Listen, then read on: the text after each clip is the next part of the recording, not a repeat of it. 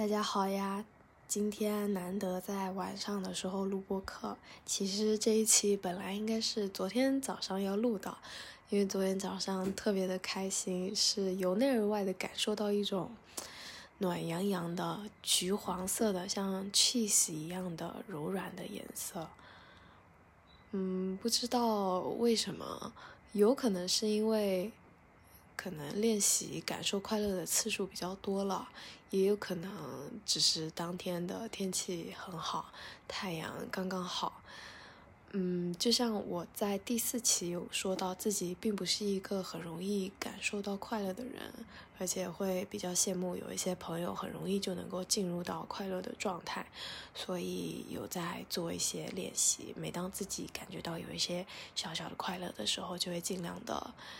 沉浸式的体验快乐，有可能是这样的练习做多了吧，所以昨天的感受想要想办法的把它记录下来，而且除了嗯这个神奇的体验，还有昨天主动的找陈老师抱抱了，我当时迷迷糊糊的还没有睡醒，在厨房晃来晃去，突然。脑子里就冒出来说想要抱抱这件事情，在之前我其实是在亲密关系中比较被动的那一个，说好听一点是害羞，说难听一点就是绝情。虽然有看过很多研究说每天人抱抱八次会变得更长寿，或者是亲吻可以让，嗯。可以代谢的更快，反而就瘦的更快，就是有这种乱七八糟的研究，但是道理都懂。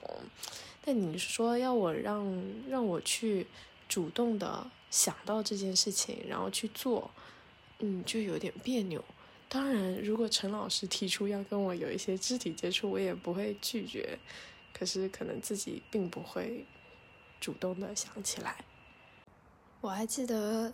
第一次听到陈老师说“贴贴就是一件很快乐的事情啊”，当时我的反应好像在课堂里听老师说话，然后内心就“哦，贴贴是件快乐的事”，在内心做了小笔记。所以莫名其妙的主动了一把以后，体验很好，也很幸福，觉得自己跨了一大步。还有前两天，因为可能裸辞进入到第四个月，加上一个长假回来，多少会有一点慌张，就在朋友圈里问了有裸辞经验的朋友，请扣一。意外的是，还挺多朋友扣一的，应该总共有三十多位，而且很多是我不熟的网友，或者是只见过一面的朋友。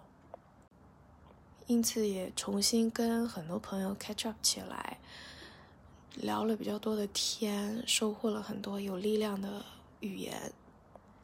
今天就是想记录一下快乐，还有这些给了我力量的句子吧。嗯，因为我应该是一个那种觉得不去上班，没有一个漂亮的 title，没有赚很多钱就不算成功。被这样的想法期待自己，拿这样的想法期待自己很久的人，一直没有主动去想象说，如果我不做这样的人，或者是如果我不把毕生的努力都往这个目标迈进的话，我还有怎么样可能的活法？这是最近才开始想的问题。然后自己对自己的生活逻辑可以说是没有逻辑。社会上说怎么样是好的，我就怎么样去做。但是做着做着就会发现自己，呃，内心会有一些冲突，但是却又没有仔细看过自己内心到底是为什么冲突。所以就在这样的交叉点吧，人生中的交叉点，就。很开心可以跟一些朋友聊天。对，除了朋友和网友，我在黑 Judy 这里差点念成大差不差，在黑 Judy 这边放了我的个人微信，真的有一些朋友来加我，而且很真诚的跟我分享了他听我别的起自己产生的一些想法，或者是延伸出来的一些联想，觉得好珍贵啊！因为每个人的脑袋都是不一样的，大家讲的其实我根本都没有想过，明明就明明这个东西是我讲出来的，但是最后又是大家教了我新的东西，就嗯，对话非常的神奇。十分感谢这些主动和我分享的听友们，大家都是很勇敢的女孩子。铺垫了好久，其实就是非常希望，也非常欢迎大家加我的微信跟我唠嗑，因为我很闲，而且很喜欢讨论这种虚无缥缈的东西。后面我想要稍微概述一下，有四位朋友给我的。不同话，然后这些话是大概在一个怎么样的语境下产生的，以及他们给我的形象是怎么样的。第一个朋友是一七一八年的时候加的吧，很早了，在一个媒体场合上见到的。当时我就觉得这个姐姐很洒脱，留着很短的头发，嗯。然后她这一次跟我说，她上班就不是为了追求成功，就是为了赚钱，赚钱为了更好的娱乐。我就，嗯，这对我来说是一个很新奇的视角。虽然说可能断断续续在之前别的公众号也会看过类似的观点，但是，嗯，你要我把赚钱和成功这个东西解绑，啊，而且还确实解绑也能够活出另外一种活法，而且我不会觉得他的活法不成功，会不会有点绕？就我会觉得他好坚定，他好酷啊！就是尽管他没有用成功的标签来要求自己，但是他在我眼里活出了自己的风采，也是一种成功。他跟我讲的是每个人的状况、每个人的想法，还有每个人的背景都不一样。但是有的人老是不相信自己的道理，要去相信别人的道理，这样就会很冲突啊，而且也很难凑到一起啊。说的太对了，说的就是我。第二个朋友是一个公众号主，他就我所知，他不上班的时间比较多。比较有经验。如果从他的简历上来看的话，可能会觉得这个人好奇怪啊。但是如果你看他的公众号，他算是日更吧，嗯，时不时会分享一些社会学、还有哲学各式各样的书籍，还有里面的知识干货。看他的公众号，就会觉得他好有想法呀。因为他不上班的时间。可能比我长得多，我下意识的会觉得他可能已经很习惯说，呃，不屑于，嗯，不屑于对社会的评价体系有所反应了。我以为他已经不在乎这些了，但是他跟我说，虽然他的观念是主动退出社会的评价体系，但其实人都是被社会构建的，人我们的前几十年。都在受社会的价值评判体系影响，然后成长内化。嗯，就算是他也会有来自外界的压力，他也会觉得比较难受。但是通过不断的阅读、不断的实践、不断的尝试，还是可以慢慢的稳固自己的生活逻辑。这个角度对我来说很励志。因为我会发现，原来不只是我这种裸辞小白会有这些人生的职涯的困惑，嗯，裸辞大白也同样会有这些困惑。所以我现在遇到困惑，我就想办法试着梳理出一套逻辑，啊，那我之后才能够一次一次的稳固自己的逻辑，而不是我今天遇到困惑了。我就把困惑放一放，那我后面还是会同出现同样的困惑。第三个朋友是之前在同一个公司有短暂、短暂在同一个公司待过的前同事，但是没有在同一个部门，只是因为大家都是写文字的，所以我比较常偷看他的文章。他的文章对我来说密度很高，而且很有逻辑性，可以反复推敲咀嚼的那一种。个人比较崇拜他吧。他，嗯，比较严肃的。纠正我的一个词，就是我一直会形容自己从商学院毕业跑来写文字当文字工作者是一种叛逆。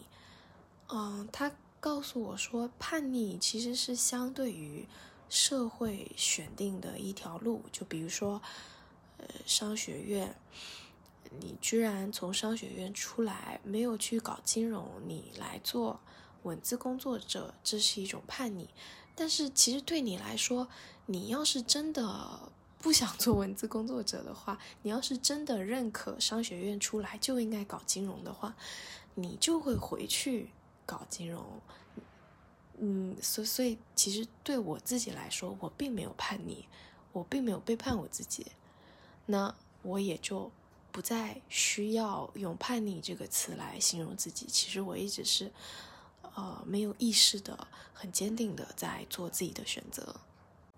不知道会不会有点绕，因为当时我看到收到消息的时候，可能花了比较久才想通吧，内心还冒出蛮多想法在打架的。但是最后说通了，就觉得很舒服。呃，如果觉得听起来觉得绕的话，有可能是我已经呃快睡着了，所以表达迷迷糊糊的。可以觉得绕的地方，可以在评论区，我再想办法用文字补充。对，在评论区跟我讲。这个同事还说了，不管是选择商学院，或者是选择文字工作，其实都只是自己的一个选择而已。我们也许在过去没有很有意识到自己究竟喜欢什么，究竟是为什么做了这样的选择，但是我们可以在未来。渐渐的对自己想要的生活更有意识，也能够更主动的去打造自己想要的生活。他其实没有讲这么多啦，我理解到的是这样，讲的不对，欢迎打我。他最后一句话是：如果让过去决定未来的一切，那生活还有什么热情可言呢？非常醍醐灌顶。最后一位朋友是之前有。去找他做过量子触疗的老师 Alice，量子触疗这个下次再说好了。反正这个方法对我个人来说还挺有用的，也不一定是方法有用，就是我很喜欢这个 Alice 老师，因为当时我在去找他的时候，他就跟我说了，他非常非常肯定，就他整个从肢体语言、表情语言还有。呃，说话的语言都非常肯定的告诉我说，自己想做的事情、自己能做的事情和赚钱的事情是绝对可能同时存在的。一定要对自己喜欢的东西有信心啊！就我过去的人生，可能一直都没有如此确定一个什么东西。就我觉得自己某种程度上就是因为懒得思考，所以就都选择那些社会觉得主流。啊，成功的那种方法，但是他太肯定了，嗯，我就是带着那种想要挑战他，或者是啊想试试看，把他这个话当做借口去尝试去相信。本来是一开始相信他，是有一点不那么真的相信他的，但是越尝试越到后面发现。